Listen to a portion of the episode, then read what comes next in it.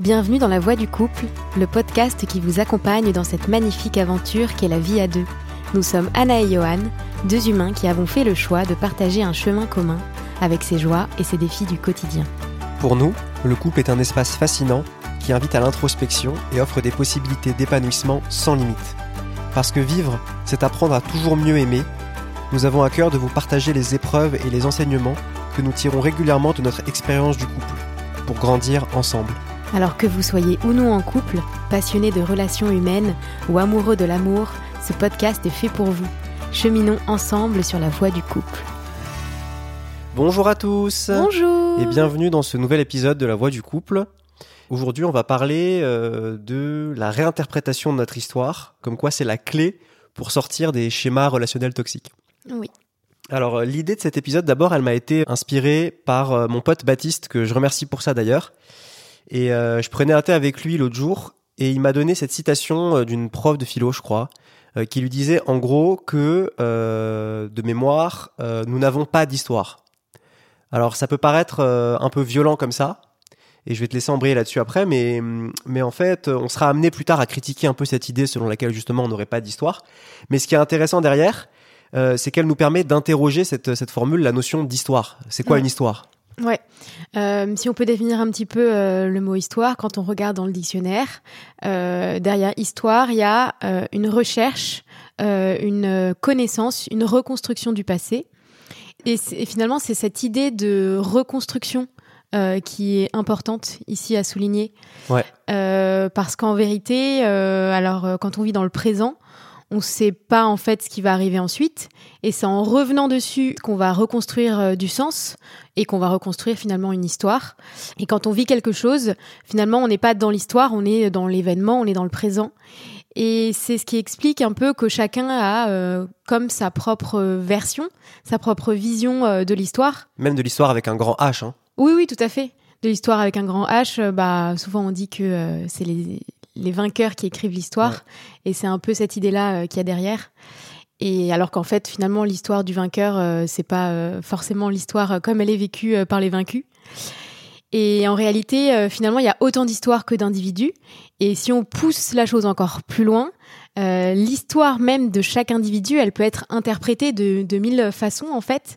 Euh, et, et du coup, euh, le, le danger, c'est quand on va commencer à croire qu'on n'a qu'une seule histoire, Mhm. euh, que cette histoire, euh, alors certes, elle est unique, mais c'est le sens qu'on va lui donner euh, qui c'est quand ce sens-là qu'on va lui donner, on va avoir la, la sensation qu'il nous est comme imposé un Mhm. petit peu. Je sais pas si tu vois ce que je veux Ouais. dire euh, par euh, par le passé.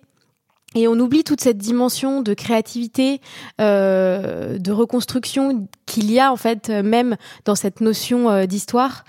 Et, euh, et on devient finalement comme l'esclave de, de notre passé euh, qui, qui nous échappe un peu. Et c'est pour ça que la phrase "nous n'avons pas d'histoire" finalement euh, qu'on disait au début, elle est vraiment intéressante parce qu'il faut finalement la prendre dans le sens "nous n'avons pas d'histoire unique avec un grand H dont nous serions prisonniers". Ouais. Euh, Alors justement, pourquoi est-ce qu'on parle de ça euh, dans le cadre du couple? Ça a une vraie euh, signification? Et en fait, justement, j'ai l'impression que c'est ce truc-là qui est à l'œuvre derrière beaucoup de schémas relationnels toxiques. C'est qu'on se raconte notre histoire, justement, d'une façon qui est très monolithique, Ouais. qui est euh, comme euh, comme s'il y avait que que une interprétation possible. Mhm. Et parfois, on, fait, on se raconte ça de manière inconsciente, et on devient comme l'esclave du coup de cette histoire. Ouais. Et ce qui fait qu'en fait, ça nous enferme dans des comportements euh, et dans des relations de, qui vont qui vont pas nous épanouir en fait. Et, et je pense que c'est quelque chose qui est vraiment à l'œuvre dans beaucoup de schémas toxiques. Et donc c'est pour ça que ça a un vrai ça a un vrai lien. Et en fait, on préfère parfois avoir s'accrocher à l'histoire plutôt que d'avoir l'audace de la réinterpréter euh, pour se libérer de certains schémas. Et, euh, et donc c'est de ça dont on va parler dans cet épisode-là. Oui. Alors dans un premier temps, du coup, la première partie euh, qu'on aimerait aborder là-dessus, c'est comment notre histoire va conditionner notre vie relationnelle. Euh, et j'aimerais revenir d'abord sur, dans un premier temps, sur vraiment le pouvoir créateur des récits, des histoires qu'on se raconte par rapport à notre passé. Et ça, Mhm. peut-être que tu es peut-être la, la- la mieux placée euh, pour raconter un truc euh, qui a du sens par rapport à ça et qui Oui. est concret. Oui, bah, par rapport à, la relation, aux relations amoureuses, oui, oui, Mhm. tout à fait. Euh, bah, c'est sûr que euh, dans mon exemple, euh, voilà, je l'ai déjà dit dans, dans le premier épisode, je Mhm. crois, euh, où on parle du célibat et le fait que j'étais célibataire euh, encore à 24 ans. Euh, là, en fait, où j'aurais pu m'enfermer dans mon histoire et euh, où j'aurais pu me dire que euh, je suis la meuf euh, qui a toujours été célibataire, qui a toujours été célibataire, pardon, euh, qui pense ne pas plaire aux garçons, euh, qui ne se fait euh, jamais draguer, etc. Là, je- là où j'aurais pu m'enfermer dans cette histoire, euh, j'y ai vu finalement euh, à un moment l'opportunité de d'interpréter cette histoire autrement. Te rappeler, ce moment-là, c'était t'avais 24 ans. J'avais c'est- 24 C'est plutôt ans. tard que c'est venu. C'est assez tard que c'est Ouais. venu, parce qu'au début j'étais vraiment du coup enfermée dans cette histoire-là euh, de, de ce que je t'ai décrit, et finalement au bout d'un moment j'ai changé un peu mon mindset et, euh, et j'ai vu du coup cette opportunité de, de réinterpréter euh, mon passé et de le voir non pas comme un vide un peu désolant et un petit peu déprimant, comme je l'avais toujours vu, mais plutôt comme une, pa- une page blanche en fait où tout euh, où tout était à écrire finalement. Et, et forcément, quand on passe euh, ce, ce step-là, bah, le champ des possibles, euh, il devient infini. Quand on, page, euh, quand on passe du- d'une page qui a l'air triste euh, à une page blanche où tout est à écrire, bah, là, finalement, au lieu de t'enfermer dans une histoire et dans ton passé, tu t'ouvres dans ton présent, quoi. Hmm. C'est ce qui s'est passé pour moi. Ouais. Ouais, et j'ai l'impression que ça, c'est vraiment, c'est vraiment très fort, cette idée que euh, un même récit, enfin, en fait, un même euh, enchaînement d'événements Ouais. peut être interprété de façon très différente. Ouais, Et donc là, tu montres que toi, il y a un moment où tu as décidé de voir ton célibat de 24 ans ouais, non plus comme un, comme un problème, exactement. mais comme une force, Comme une force, exactement. comme, euh, comme en fait quelque chose qui te permettait d'explorer, quelque chose que tu n'avais jamais pu vivre avant, C'est ça. et donc presque une excitation. Tout à fait. On en reparlera peut-être plus à la fin euh, par rapport à ça. Mais en tout cas, euh, mais en tout cas, voilà, ça, ça montre vraiment le pouvoir créateur des récits. Donc là, Ouais. il s'agit vraiment de montrer ça, de à quel point le point de vue qu'on peut avoir sur un événement, euh, eh ben on peut complètement inverser en fait la façon dont on va le vivre et dont on va se comporter dans, dans le présent. Donc Ouais. ça, c'est déjà euh, quelque chose de, de très important qu'il faut souligner. Et donc, euh, ce dont on parlait là, ça me, ça me rappelle quelque chose par rapport au, à la mémoire euh, chez euh, Bowlby, qui est le, le fondateur de la théorie de l'attachement. Je lis un, un, un bouquin là-dessus en ce moment, et il y avait un moment quelque chose de très intéressant, qui était que à un moment, il a eu besoin d'une hypothèse scientifique pour essayer de comprendre pourquoi certains patients avaient des contradictions dans des faits dont ils se rappelaient, Mhm. et en même temps, il se racontait une histoire qui était complètement différente des faits. Euh, par exemple, euh, j'ai eu une enfance très heureuse, ça c'est un truc euh, qui, qui revenait beaucoup chez Mhm. certains patients. Et derrière, les, les- ces mêmes patients racontaient qu'ils avaient vécu euh, des, euh, qu'ils s'étaient fait battre à certains moments. Mhm. Donc il y a, donc il y avait une contradiction entre le récit et des éléments de mémoire plus euh, euh, qui se distinguaient du récit et qui, Mhm. qui- et qui étaient en contradiction complète avec le récit. Mhm. Et donc, euh, ça l'a amené à, à mettre en place une hypothèse qui est intéressante, euh, qui est qu'on stocke la mémoire euh, de deux façons différentes. Il y a la mémoire sémantique, qui est justement la mémoire du récit qu'on se raconte Mhm. et qui peut être transformée par notre subjectivité, et la mémoire épisodique, qui elle stocke euh, des ressentis par rapport à une situation qu'on a vécue dans le passé. Euh, et mais les ressentis qu'on a eu à ce moment-là dans le dans le présent de la situation. Ok. Euh, si on a été battu et qu'on a ressenti de l'effroi, ben on va pouvoir euh, C'est l'émotion en fait. Ouais, ouais, on va pouvoir stocker euh, cette émotion-là dans, dans le cerveau, mais en même temps se raconter à un autre niveau de notre mémoire quelque chose qui a rien à voir avec euh, avec Mhm. cette histoire-là. Et euh, et donc euh, donc je trouve ça assez- intéressant parce que ça vient en fait corroborer cette, cette idée que on passe notre temps à se à construire des récits et que ces récits ont une puissance opérante qui est peut-être parfois supérieure à une mémoire des faits qui serait plus euh, immédiate et plus euh, plus vraie peut-être Mhm. euh, ou en tout cas que voilà qu'il y a vraiment une construction, une co-construction entre ces Carrément. éléments-là. Donc ça, ça c'est vraiment pour appuyer le poids de cette mémoire des récits, euh, de cette histoire qui est qui est très importante. Complètement. Et moi, je l'ai vécu, ça un petit peu ce que tu décrivais. euh, Ouais. Ouais, moi, ma- je peux donner un petit exemple. Mhm. Euh, en gros, ma mère, elle a eu beaucoup de problèmes de santé quand on était jeune, Ouais. voire même très jeune. Et des problèmes de santé assez graves, des cancers, des tumeurs, plein de choses. enfin, voilà. Et euh, pourtant, quand je parle de mon enfance, aujourd'hui en étant adulte, bah c'est pas du tout ce qui ressort en premier déjà. Et ensuite, quand je parle euh, des maladies de ma mère, euh, c'est comme s'il y avait une sorte de filtre un peu édulcoré, tu vois, qui transformait complètement la réalité et la gravité de ce qui se passait et de ce qu'on vivait en tant que famille, quoi. Et, en fait, mon cerveau a comme un peu adouci. Euh, tu vois euh, cette réalité pour Mhm. me protéger en Mhm. fait Euh, mais ça veut pas dire que les traumas ils sont pas là parce que aujourd'hui en réalité je découvre en tant qu'adulte que mon corps émotionnel il se souvient Ouais. de, de tous ces trucs là et il me les fait revivre au quotidien euh, par euh, des troubles paniques, par de l'anxiété, euh, voire euh, quelques tocs qui me poussent aujourd'hui à aller euh, carrément consulter euh, un psy, tu vois. Mm. Et en fait, euh, voilà, c'est exactement ce que tu décrivais euh, sur la façon dont, dont on interprète les choses et euh, notre notre passé. En l'occurrence, moi, euh, la, la- les épreuves et qu'on devait vivre quand on était petite Ouais. et finalement euh, ce qui en ressort. Et, et même assez récemment, euh, je me rappelle, moi, euh, il y a quelques années, en première année de médecine, euh, on a découvert que ma mère avait un cancer. J'étais plutôt grande, tu vois, à ce moment-là, mais j'étais en première année de médecine, tu vois. Donc mon cerveau, il a fait un switch de, en fait, ça peut pas arriver parce que je dois réussir mon concours, Ouais. tu vois. Ouais. Donc il a complètement ou- oublié, mais volontairement ou inconsciemment finalement, Mhm. euh, cette partie-là de la maladie de ma mère. Et pour rester focus en fait sur Mhm. mes études. Et, euh, et en fait, du coup, j'étais complètement un, peu détachée de tout ça. Et aujourd'hui, quand je pense à ce cancer, bah, je m'en rappelle presque plus, alors que Mhm. c'était il y a quelques années, à peine. Tu vois, je me Ouais. rappelle plus. Là, on a vraiment un, un exemple de comment la mémoire euh, traumatique fonctionne Ouais, et, euh, et à quel point on peut reconstruire derrière une réalité qui, qui parfois sera dissonante par rapport à, au, contenu émotionnel véritable de, ce- de, de ce qu'on Mhm. peut vivre. C'est très intéressant. Et, euh, et d'ailleurs, je rassure tout le monde, euh, ta maman va bien aujourd'hui. Elle est oui, guérie de ça. c'est vrai. Et elle va mieux que jamais. et On l'embrasse Oui, fort. oui, on l'embrasse fort, elle, parce que je sais qu'elle nous écoute. Voilà, c'est ça. Et, euh, et donc là, j'aimerais euh, faire la transition avec le point suivant, qui est de dire que les histoires qu'on se raconte, elles sont, elles peuvent aussi souvent produire en fait certains masques qu'on va se mettre. euh, qui sont en fait une certaine façon d'interpréter notre passé pour se présenter aux autres dans le présent. Et, euh, et pour moi, la question du masque, elle est très importante parce qu'elle est complètement liée avec les schémas relationnels toxiques. Et on, va- on va y venir. Mais euh, mais voilà, et, et donc là, pour parler du masque, j'aimerais d'abord dire que ce sont nos histoires, justement, qui vont conditionner nos masques sociaux, Ouais. euh, et, euh, et, et après, et inversement après aussi. Mais d'abord, j'aimerais revenir sur, ce, sur, cette, sur cette idée que nos histoires conditionnent nos masques.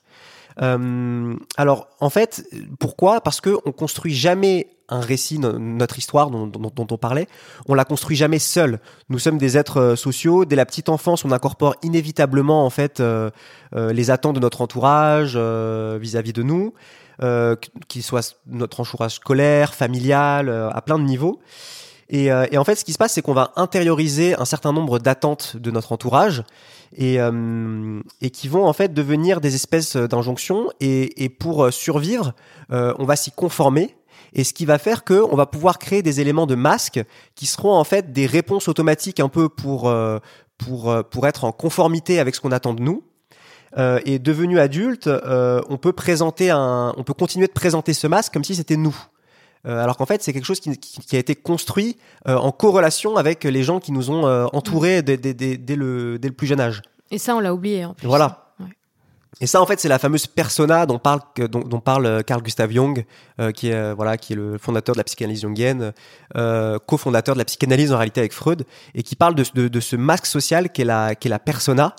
Et, euh, et en fait, la persona, c'est pas tellement un problème en soi, c'est plus un problème quand on finit par s'identifier complètement à ce, à ce masque qu'on montre socialement. Euh, donc ça c'est ça c'est intéressant et, et, et un des masques par exemple que que- qu'on peut avoir c'est le masque du sauveur dont on a beaucoup parlé Oui. euh, dans le précédent épisode on a fait un post là-dessus euh, qui a que- qui vous a beaucoup plu d'ailleurs je crois euh, Non, c'était l'épisode encore d'avant. Oh ouais, c'est ça. ouais. Et, euh, et moi, par exemple, pour faire un, pour donner un petit exemple, je pense que je tiens, je, je tiens ce masque de, de, de, de ma mère, euh, qui a toujours eu ce côté un peu sacrificiel pour les autres, Ouais. ce qui fait aussi la beauté de qui elle est, mais qui m'a appris finalement un petit peu moi-même à me sacrifier pour les autres, parce que j'ai pris exemple sur elle tout simplement. Et, euh, et, et voilà. Et, euh, et en fait, euh, j'ai fini par intérioriser cette idée que ma valeur dépend euh, de la façon dont je peux aider les autres. Et ça a fini par avoir en fait fait une une très très forte influence sur mes sur mes relations en fait. Et, et dans toutes mes relations, j'ai voulu sauver les personnes avec qui j'étais, et y compris encore dans cette relation-là, c'est une tendance qui qui, qui revient. Mm. Donc ça, c'est c'est un exemple. et, et petite digression là-dessus parce que je voyais un, un, un, une capsule vidéo d'un podcast qui s'appelle l'école de soi où, où, où le gars disait très justement euh, en fait, quand euh, un parent se sacrifie pour son enfant, qu'il arrête ses hobbies euh, et qu'il lui dit ouais, je, je, bosse, je bosse H24 pour, pour que tu puisses t'épanouir et payer tes études et tout ça, en fait, l'enfant, ce qu'il va apprendre, c'est pas à s'épanouir. L'enfant, il va prendre exemple sur sa mère qui se sacrifie et il va apprendre à se sacrifier. Ouais. Et, hum, et, donc il y a cette idée-là en fait. Mm. Et, et c'est aussi comme ça que nos masques peuvent, en rapport avec une histoire, avec la relation qu'on peut avoir avec nos figures parentales, qui peut se, qui peut se créer quoi. Donc ça, c'est ça, c'est c'est intéressant. Et le deuxième aspect sur lequel je voulais revenir, c'est que aussi parfois nos masques vont finir par influencer notre histoire. Parfois, quand on quand ils deviennent trop puissants. Ouais. Euh, alors, on porte un masque par adaptation sociale, on l'a vu, euh, mais aussi on peut porter un masque en réponse à une peur liée à un trauma tu vois et en fait tout simplement pour s'éviter euh, une situation qui est susceptible de nous faire revivre cette souffrance traumatique et donc on va mettre en place des stratégies d'évitement euh, qui vont devenir notre masque en fait et qui, va, qui prendront la forme ouais, de fausses croyances et qui, qui seront un masque. Ouais. Et, euh, et le, le, problème, c'est que ce masque qu'on va prendre va finir par influencer notre histoire aussi. Et peut-être que le meilleur moyen, c'est de, ouais, de, ouais, de, de, te laisser. Euh... Moi, j'ai un exemple assez concret là-dessus. Euh, je pense qu'il y a plein de gens qui peuvent se reconnaître. Euh, en fait, quand j'étais gamine, moi, j'adorais chanter.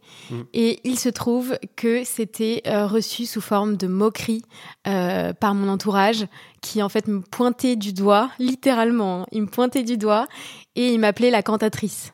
Alors pour eux, c'était drôle, c'était un jeu, mais en fait, moi, je l'ai hyper mal pris et j'ai du coup associé le fait de chanter comme une honte absolue.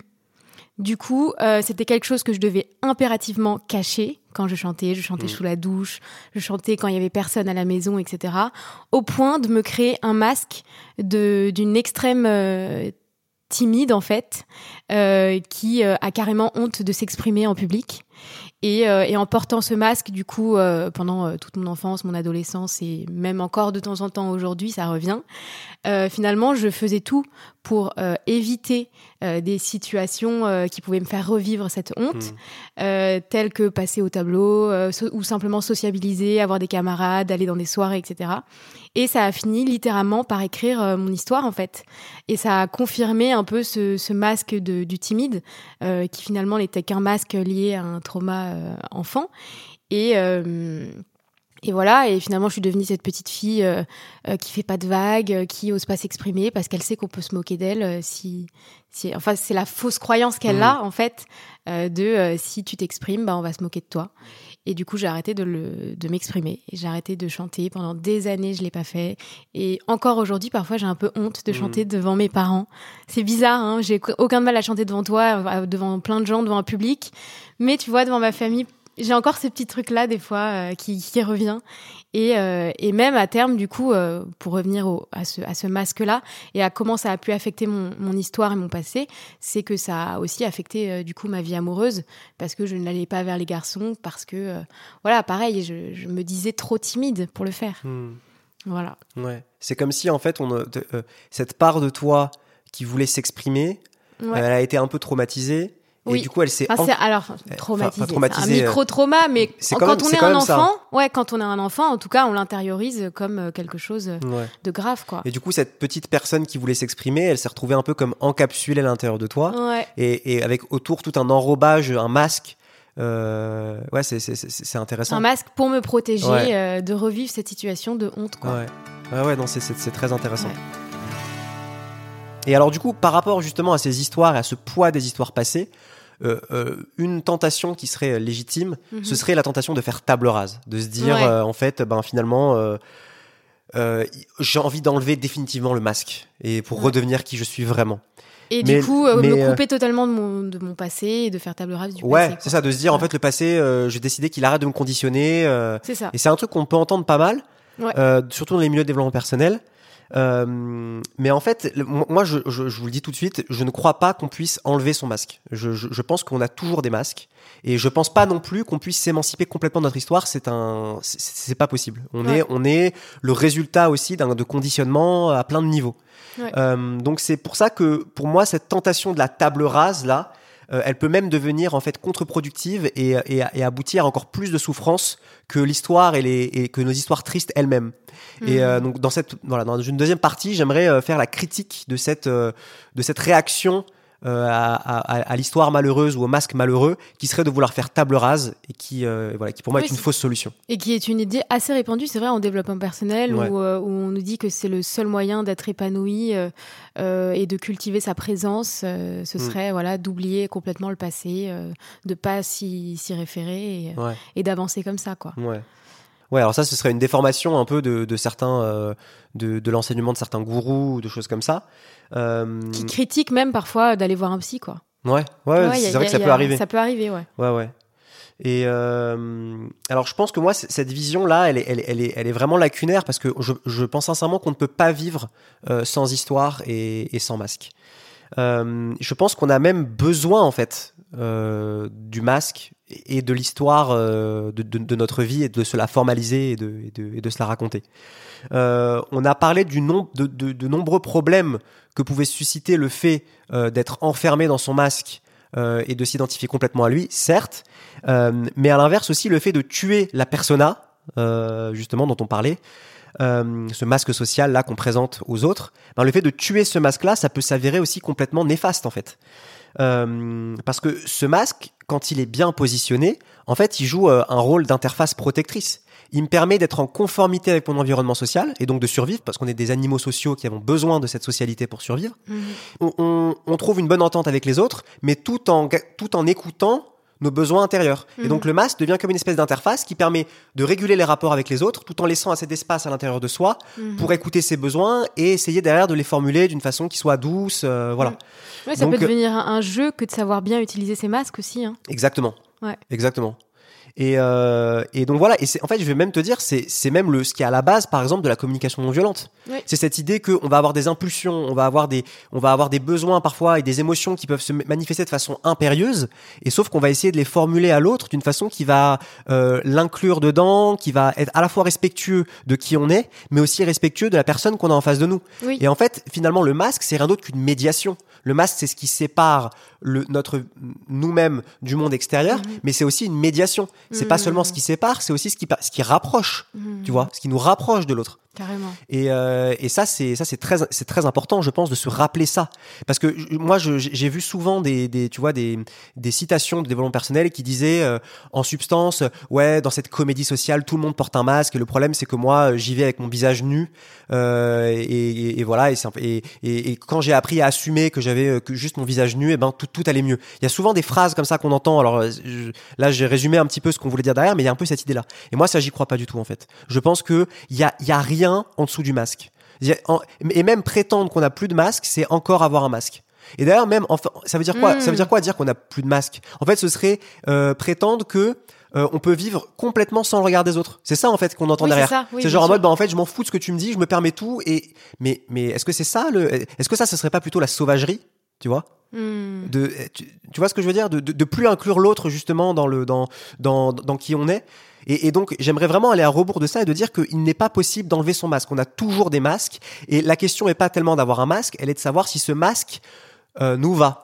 Mm. Elle est de savoir si ce masque est respectueux à la fois du vivre ensemble et aussi respectueux de notre intériorité, nos besoins Hmm. et de trouver ce compromis-là en fait. Voilà, pour moi c'est beaucoup plus intéressant d'aller voir ça. Donc plutôt que de dire bas les masques, avoir une quelque chose de beaucoup plus euh, lucide en fait sur le sur sur sur ce qu'est le masque. Et euh, et voilà. Et en fait, euh, tout simplement, dans- dès qu'on prend en compte le regard des autres, et c'est obligatoire quand on est humain pour faire civilisation, pour faire société, on met un masque. Et voilà. Et c'est presque quelque chose de sain finalement. Ouais. Donc en fait, dans ce sens-là, le masque n'est jamais à 100% euh, vrai parce qu'il dissimule toujours des parties de qui on est pour pour euh, s'entendre Mhm. avec les autres. Et en même temps, il est jamais 100% faux parce que euh, il dévoile aussi une partie de qui on est toujours. Mm. Donc, euh, donc voilà. Et plus globalement, alors là, on parle de masque, mais on peut, on- on peut aussi parler d'histoire. Je pense qu'on ne peut pas vivre sans histoire. Euh, on peut pas vivre sans faire sens en fait des éléments, qu'on, des, des événements qu'on traverse. Euh, on a besoin d'être en contact avec notre histoire, même pour se repérer dans le chaos du monde, tu vois. Et, euh, et c'est même notre cerveau qui fonctionne de cette manière-là. On sait à travers les neurosciences aujourd'hui que notre cerveau est une machine à produire du sens. Euh, alors je crois qu'il y avait une étude récemment qui a montré qu'il y a des réseaux de neurones dans le cortex préfrontal et l'hippocampe dont le rôle est justement en permanence de traiter sur les milliards d'informations qu'on reçoit, de faire sens de, euh, de, de l'information en fait, de retirer uniquement ce qui est important pour, pour orienter l'action. Donc en fait de raconter de, de, de, ouais, de raconter presque une histoire en prenant quelques éléments essentiels pour pouvoir juste habiter le monde finalement. Et ça, c'est notre cerveau lui-même qui fonctionne comme ça. Donc vouloir s'émanciper complètement de notre histoire, c'est c'est impossible. Voilà, c'est c'est impossible. Et d'autant en plus que le cerveau le fait en rapport avec une mémoire du passé. Mhm. Euh, il construit du sens en rapport avec ce passé-là. Donc donc voilà. Donc s'émanciper complètement de l'histoire, c'est impossible. Mhm. Et, euh, et du coup, euh, je pense que le problème quand on veut faire table rase du passé, euh, c'est que ça peut donner lieu à, à, à deux tentations. Et la première tentation, ça va être le déni. Oui, ben en gros, euh, le déni, c'est en fait l'atti- la- l'attitude, pardon, euh, qui consisterait à ne pas vouloir reconnaître le poids de notre histoire euh, dans nos comportements euh, actuels. Mhm. Et euh, c'est même, je dirais, le déni qui déclencherait le fait de répéter des boucles, euh, des schémas toxiques. Euh, c'est comme si euh, inconsciemment, on se remettait en permanence dans une situation de souffrance euh, pour euh, que l'on puisse euh, prendre conscience euh, de notre enfermement dans une histoire euh, malheureuse. Mais tant qu'on reste dans le déni, bah, cette prise de conscience, elle est impossible. Euh, c'est euh, un peu comme le mécanisme de l'addiction. euh, finalement Ouais. et on prend pas euh, la mesure à quel point on est blessé Ouais. ça on préfère euh, on préfère dire que ça n'existe pas quoi Ouais. En gros Bah, ça revient à cette, à cette idée que tout ce qui s'exprime pas s'imprime. Complètement Tout ce qui est pas formalisé, tout ce qui remonte pas à la conscience, finit par s'imprimer ouais dans nos comportements euh, névrotiques, quoi. Ouais. Et le deuxième point, du coup, ce serait la résistance, et ce serait euh, l'opposé du déni. C'est le fait d'être ultra conscient euh, de son des éléments de, de notre passé, euh, de notre histoire. Mais le problème, c'est qu'on est tellement focalisé sur cette histoire, qui peut être malheureuse ou non d'ailleurs, euh, que en fait, au contraire, on s'y enferme. Et on n'est pas libéré de, de ce passé, et, et elle finit euh, par nous définir en fait cette histoire. Ouais. Euh, elle devient euh, notre identité un petit peu. Donc en fait, c'est complètement, c'est l'inverse du, du, du déni, quoi. C'est l'inverse. C'est une hyper conscience qui, C'est une euh, hyper conscience qui finit par devenir nous en fait. ouais, par focalisation, quoi. Ouais, c'est ça. Tu sais, il y a cette phrase dans Star Wars qui est, qui que j'aime bien, c'est ne regarde pas trop longtemps dans les dans, dans les abysses Ouais. parce que les abysses finissent par regarder l'intérieur de toi. Ah oui. Tu vois cette Il y a un peu idée-là cette idée-là, ouais. Bon, c'est non, mais je vois complètement. en, en vrai, c'est hyper intéressant parce Ouais. que à trop se À focaliser. trop regarder le passé aussi, Ouais. c'est pas bon. Non. Ouais, c'est ça. Et, et en fait, c'est deux attitudes opposées, le déni Ouais. et trop regarder. Et d'ailleurs, c'est un truc qu'on a beaucoup dans les milieux de développement personnel, de gens qui passent leur temps à, à mais aussi, vraiment leur- ouais. Inversement, ouais, ouais, c'est- c'est- on l'a aussi ça. ouais. Qui passent passent- leur temps à parler de leur passé malheureux. euh, ouais. Et même parfois d'aller sur des comptes Instagram, de le- tu vois, d'être Ouais. compulsivement en train de se raconter cette histoire malheureuse. Mais ça a peut-être aussi parfois le, le L'effet Le- opposé de ce qu'on voudrait en fait. ouais. Ouais. Ouais, ouais, ça, ça- j'y crois complètement. Et je pense que moi, j'ai un exemple qui permet de de de de- de- d'en attester en fait, qui est que pendant très longtemps, j'ai été euh, méga focalisé sur euh, les problèmes liés à ma famille, euh, liés à mon éducation, à mon enfance, euh, avec toujours cette même idée que euh, que l'angoisse de mes de mes parents, leur côté hyper protecteur, euh, ben m'avait euh, pas permis de trouver ma propre autonomie. Mhm. Et en fait, je me, je me suis répété cette histoire pendant très longtemps. Alors, ça a été positif pendant un temps parce que ça permis- ça m'a permis aussi de commencer à me libérer et à, et à prendre mon autonomie. Mais en fait, pas tant que ça. Il y a un moment où c'est devenu tellement ré- euh, euh, rébarbatif, Mhm. tellement, euh, tellement présent, euh, et ça a duré très longtemps, hein, que en fait, ça m'a pas libéré, ça m'a juste rendu encore plus dépendant, quoi. Genre, j'ai vraiment vécu ça comme ça. Et, euh, et d'ailleurs, pendant très longtemps, j'ai été attiré par des filles qui rayonnaient une espèce d'indépendance que j'arrivais pas à trouver euh, en, moi euh, parce que je me croyais pas capable en fait de façon inconsciente de conquérir ma propre indépendance. Et pourquoi ça? Parce que j'étais tellement focalisé sur mon histoire je me racontais tellement ça que en fait je me laissais pas la possibilité de la transformer bi- bizarrement. Tu vois c'est ce truc là on, on, on, boucle sur ce qui va pas dans notre passé en pensant que ça va le transformer mais en fait si on passe notre temps à se focaliser sur ce qui ne va pas et ben c'est ce qu'on disait tout à l'heure Ouais. tu regardes ce qui ne va pas et ben tu deviens ce qui ne va pas Mhm. Et en fait, c'est ce qui s'est passé. Je, je pensais que en, pa- en passant mon temps à parler de ces, de- de- des problèmes, j'allais les surmonter. Mais en fait, en passant mon temps à parler des problèmes, je faisais que les, me les appliquer et les, et les redoubler en fait. Ouais. Et je m'en rendais pas compte, c'était Et les inconscient. revivre. Et donc Ouais. du coup, j'ai accumulé des expériences toxiques, des expériences dans lesquelles j'étais complètement dépendant euh, euh, et, et dans lesquelles j'étais pas du tout épanoui en fait finalement. Hmm. Et, euh, et, euh, et voilà. Et en fait, cette attitude de résistance, euh, elle me poussait en fait finalement à me mettre en insécurité à un endroit où j'avais besoin de sécurité, c'est-à-dire des relations toxiques Mhm. euh, qui me mettaient constamment en insécurité. Et elles m'ont et ça me mettait en sécurité sur des endroits où il fallait que je me mette en insécurité pour euh, progresser, Ouais. euh, et tu pour vois, prendre ton indépendance. pour prendre mon euh, indépendance ouais. et tout ça. Et, euh, et en fait, c'était euh, complètement. euh, et, et du coup, ça m'a paralysé. J'ai passé des années de ma vie, littéralement, à perdre euh, mon énergie et mon temps dans Hmm. des relations qui étaient des relations complètement euh, névrotiques, qui me permettaient pas d'avancer. Et pourtant, Dieu sait que j'en parlais des problèmes à l'époque. Hein. Je, je- je passais mon temps à en parler. Et euh, voilà. Et, et du coup, mais la question, c'est comment on fait euh, maintenant? Bon, on l'a déjà un petit peu euh, évoqué quand même euh, avec nos Mm. histoires. Mais en fait, euh, il faudrait. euh, la, la bonne démarche, en gros, ce serait de finalement assumer son passé.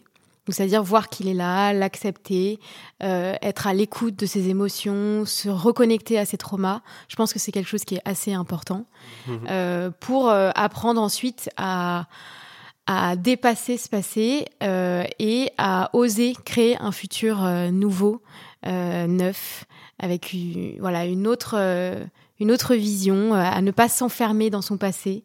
Ça demande du temps, ça demande de, de digérer aussi parfois un peu son, son histoire. Mhm.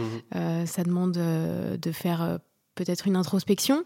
Ouais. Euh, voilà, on peut alors, Et à accepter aussi peut-être d'avoir d'avoir eu tort dans la façon qu'on avait de regarder notre passé. complètement, complètement. Tu vois? Ouais. Mm. Parfois, un, un regard extérieur aussi, ça peut nous aider d'aller Mhm. voir euh, un, sp- un- un spécialiste, voilà, un psychologue, etc. Il peut nous donner un regard euh, totalement objectif, Ouais. un regard neuf un peu sur notre passé, Qui est jamais totalement objectif, mais en Ouais. tout cas qui est qui est, qui est en tout cas différent de notre version à nous, quoi. exactement. Ça peut être intéressant aussi, euh, en discuter avec des proches, euh, voir euh, si tous nos proches autour euh, nous disent qu'il y a peut-être un problème, euh, peut-être les écouter aussi, Ouais. dire ah ouais, euh, ils l'ont pas vu comme ça. Euh, ah bah peut-être que s'ils sont tous à le dire, peut-être qu'ils ont aussi une version qui est qui est vraie pour eux, tu vois, Mhm. et qui qui peut m'aider à, à au moins modifier la mienne. prendre conscience du problème. C'est euh, ça. Voilà, on parle surtout, j'imagine, de, tu vois, de schéma toxique. Si tout ton Complètement. entourage Oui, te là, on dit que parle de là, ça, tu répètes ouais. des Ouais. boucles et des choses qui, voilà. Peut-être à un moment aussi, il faut, il faut effectivement euh, Les écouter, écouter. ouais. ouais, les écouter. Mais, euh, mais, mais c'est intéressant ça parce que euh, euh, cette transformation du récit là, en fait, elle, elle, peut, elle peut arriver quand, quand, on le disait, quand on, on cesse de vouloir avoir raison. En fait, je pense qu'on s'accroche à nos histoires parce Mhm. qu'on veut absolument. les euh, valider aussi. on est, ouais, on veut absolument valider une version qui serait la nôtre. qui Euh, serait la seule vérité. Exactement. Ouais. Et c'est ça aussi peut-être le masque, c'est de, c'est quand on s'y accroche en tout cas, euh, on devient malheureux parce que on adhère à une seule version de la vérité. Euh, et en fait, finalement, toutes les autres potentialités de qui on peut être, Eh ben, elles sont, euh, elles sont, elles sont mises au second rang, elles sont, euh, elles sont refoulées. Euh, et du coup, c'est comme ça aussi qu'on arrive à des comportements toxiques. Et alors, la clé pour changer ça, c'est de se reconnecter, je pense vraiment, Mhm. avec des parts de nous qu'on a oubliées. Toi, par exemple, tu parlais de la part de toi qui veut pas s'exprimer. qui veut pas s'exprimer. Et je trouve que tu fais un travail remarquable de. de... Ouais. Ah mais de toute façon du, du moment où j'ai commencé, j'ai recommencé à chanter et à l'assumer, mais ça, ça a libéré ma voix euh, et ça a libéré du coup mon expression. Ça, a- ça a fait un, ça a changé ma vie en fait. Et pour ça, t'as dû, euh, t'as dû te Ah, traverser des peurs parce Ouais, que ouais, c'était pas, pas de évident de chanter devant les gens un Non. endroit. euh. Ah non, franchement, euh, ma première fois sur scène, j'avais la tremblote quoi. Mais en même temps, ça m'a fait tellement du bien. Et je me suis sentie tellement épanouie à ma place après que je me disais ah ouais je suis pas si timide que ça finalement tu vois j'arrive Ouais. à chanter devant une, un public euh, qui me connaît pas que je connais pas waouh je pensais pas être cette personne là alors qu'en fait je l'étais quoi Ouais. Donc en fait, là, t'as pas fait table rase. La, la petite fille en toi euh, qui voulait, euh, tu vois, qui voulait, qui voulait plus chanter, qui s'était mis son masque de timide là, elle continue d'exister. Ça fait une partie de toi. oui ça fait une partie sûr de qui tu es. bien Mais sûr simplement, ça, tu l'as pas nié. C'est ok. Ouais, Et d'ailleurs, ça, ça continue de t'arriver un peu. oui. Mais par contre, tu as été chercher la part de toi qui, s'était encapsulée là et qui avait été tue finalement Ouais. et qui avait envie de s'exprimer. Tu as été la chercher aussi Mhm. et elle est, elle est remontée à la surface et maintenant elle peut exister avec la timide. Ouais, Et complètement. en fait, les deux peuvent exister ensemble. ouais. Et C'est exactement ça. Et en fait, c'est ça qu'on aimerait dire. C'est-à-dire, ce n'est pas quelque chose de s'enfermer dans le masque euh, de la timide. C'est pas non plus euh, le fait, euh, tu vois, de, de vouloir faire table rase complètement et se dire en fait ça n'existe pas. En fait, c'est tout simplement accepter que ce masque est présent et en même temps euh, Laisser parts, la part euh, à, à d'autres euh, voilà, potentialités de, Ouais, de c'est s'ouvrir et de s'épanouir. laisser la part à des parts de toi que tu n'avais pas laissé s'exprimer remonter et Mhm. du coup ben du coup tu vas tout simplement enrichir ta palette de masques tu auras, le masque de la timide Le mais masque t'as aussi de la euh, chanteuse qui s'assume sur scène. voilà Ouais. et t'as aussi le masque de la chanteuse qui s'assume Ouais, sur parce que de scène toute façon, quand on est sur scène, on joue aussi un rôle, tu vois. Mais un rôle qui nous fait du bien, tu vois, qui nous permet de, de nous exprimer. Hmm. Donc ça reste un masque, on va pas se mentir. Et c'est dur de lâcher complètement les masques, c'est quasiment impossible. Ouais. Euh, c'est comme se, se libérer de l'ego, on dit euh, il faut plus d'ego, etc. C'est en fait c'est un peu cette même notion hein, Ouais. derrière, hein, c'est la notion Ouais. d'ego. Bah l'ego il est là et il faut accepter de vivre avec et il faut euh, ouais il faut finalement il faut que il nous il nous pousse plutôt que, que nous enferme quoi. Ouais, et il y a une autre métaphore que j'aime bien, c'est de rendre l'ego non plus opaque comme étant un truc monolithique sur lequel on n'a plus prise et qui va complètement conditionner et nous rendre pas libres, mais Mm. au contraire que l'ego devienne translucide et Ouais. devienne en fait quelque chose dans lequel on peut, euh, tu vois, qu'on peut réinterpréter, qu'on peut, qu'on peut Ouais. voir à travers, on peut changer quelques éléments même, on peut réinterpréter Mhm. des éléments, et de cette manière-là, l'ego, quand il devient euh, translucide, il laisse passer la lumière en fait, il laisse passer des parts de nous qu'on avait oubliées, il les laisse revenir à la surface. Ouais, il est transformateur. Et il peut, il- et voilà. Et donc en fait, euh, arrêtez de vouloir tuer l'ego. Euh, Ouais. C'est c'est impossible. Euh, on peut pas vivre sans ego. Ouais. On- par contre, on peut travailler à rendre à rendre l'ego le plus translucide possible, de manière à euh, et, et le plus euh, per- et le plus, on va dire, euh, Perméable. euh, oui. perméable possible à des réinterprétations pour laisser parfois remonter des parts qu'on avait euh, qu'on avait enfouies. Ouais. Euh, et ça, je pense que c'est vraiment euh, absolument euh, absolument essentiel en fait. Et peut-être, on peut peut-être terminer sur ce que j'ai ce que j'ai dit au début par rapport au fait que j'ai changé un peu ma perspective sur Mhm. mon passé de célibataire, que finalement j'ai commencé à accueillir ce vide, ce vide-là euh, de, de- du célibat, que je l'ai assumé et que j'en ai fait une force plutôt qu'un poids. Euh, C'est-à-dire que du coup, je me suis ouverte à la rencontre. Euh, j'ai commencé à prendre du plaisir à rencontrer des nouvelles personnes. Euh, vraiment, j'ai réécrit euh, une page qui qui était qui était vierge en fait de, de toute histoire. Et euh, et ça c'est hyper excitant parce que j'ai aussi appris que je pouvais plaire. J'ai commencé à prendre du plaisir aussi à me à me laisser séduire, à me laisser Mhm. draguer. Tu vois comme un comme un enfant qui qui découvre un nouveau jouet. Bah moi c'était un peu ça l'idée derrière. J'ai je me suis mise au au jeu de la séduction. Tu vois j'ai pris du plaisir à ça. Je me suis amusée et la rencontre. Euh, c'était nouveau pour moi. Donc en fait c'était excitant c'était curieux drôle surprenant. Parfois c'était super parfois c'était un peu bof bof Euh, mais en fait c'était jamais une prise de tête euh, que d'aller à des dates que d'aller rencontrer des nouvelles personnes etc et et j'étais vraiment dans cette dynamique d'exploration et mon passé de célibataire ne m'a pas freiné euh, j'en ai pas eu honte je l'ai assumé, je le disais quand je rencontrais des, des garçons, je te l'ai dit à toi aussi. Et en fait, euh, je pense que c'est c'est le fait de d'assumer ça qui au, qui au final euh, l'a rendu beau en fait ce Mhm. passé et euh, qui a fait que toi euh, bah tu tu as tu as aimé aussi cette histoire là que je racontais. Ouais. Je pense. Ouais, ouais. Et c'est vrai. Et en fait, ça, c'est aussi un truc très important, cette idée d'assumer l'histoire, de pas faire semblant qu'on est, euh, qu'on est, qu'on est autre chose que qui on est. Ça, c'est un Mhm. truc hyper important. Ouais.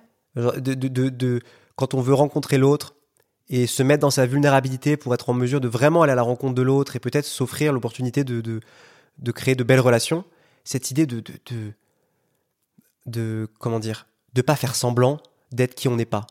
De, Oui. de montrer nos masques en fait de, Oui. de, de dire voilà ça j'ai ce masque là j'ai aussi celui-là regarde ouais c'est c'est moi en fait tu vois Ouais, de ne pas ça- faire de ne pas faire que déconstruire, mais de construire avec ce qu'on a. Ouais, exactement, exactement, exactement. Et puis aussi de là où euh, tu disais tout à l'heure de, de la vulnérabilité, c'est peut-être justement de de, euh, d'accepter euh, de montrer nos masques plutôt que de s'enfermer dans un masque. S'enfermer dans un masque, ce serait en fait, en gros, au point de nier qu'on a un masque carrément. Donc non, en fait, je suis juste comme ça, c'est tout, et puis voilà. Et, et la vulnérabilité, ce serait une attitude ouverte à la rencontre. Ce serait plutôt de, de dire maintenant, en fait, voilà, j'ai des masques, genre je suis, je suis timide, voilà, je suis désolé, je, je suis timide. Euh, je suis aussi, euh, j'ai peur de ça, voilà. Mais je suis aussi cool euh, sur ce, niveau-là. Ouais, J'assume en fait. Et puis toi, ton héritage familial aussi, tout à l'heure tu parlais un peu de ça, tu l'as assumé aussi? Ouais, bien sûr. Ah, moi, je t'en ai parlé dès les premiers dates. j'ai- ouais. Pas fait semblant que, que j'étais un mec, euh, que j'étais un mec hyper stable, euh, et que tout allait bien se passer avec moi. Euh, non, non, je suis pas comme ça en fait. Ouais, tu l'as assumé et, et puis t'as vu aussi du coup le beau. T'as transformé aussi, je trouve, un petit peu euh, ton. Bah ça, c'est toi qui m'as aidé à le faire T'as aussi. hein. t'as réinterprété un peu ton histoire. ouais. Ça, c'est toi qui m'as aidé à le Ouais. faire. C'est aussi le- le- la- la- l'apaisement et la, et la beauté de la relation qu'on a construit ensemble qui m'a permis aussi de, de réinterpréter l'histoire. Et, et peut-être le dernier point, ce serait de dire que cette réinterprétation, elle se fait dans le présent en allant justement, en traversant la peur qui nous sépare de ces parts blessées. Toi, ça a été de traverser la peur, par exemple, de t'exprimer en public, de chanter en public, Mhm. qui te séparait, cette peur-là, de la, de la part de toi qui était la petite fille euh, euh, blessée, qui mettait son masque de timide. Ouais. Et du coup, t'es, gra- dans le présent, tu es allé traverser cette peur-là pour te reconnecter avec, avec, la, avec la petite fille.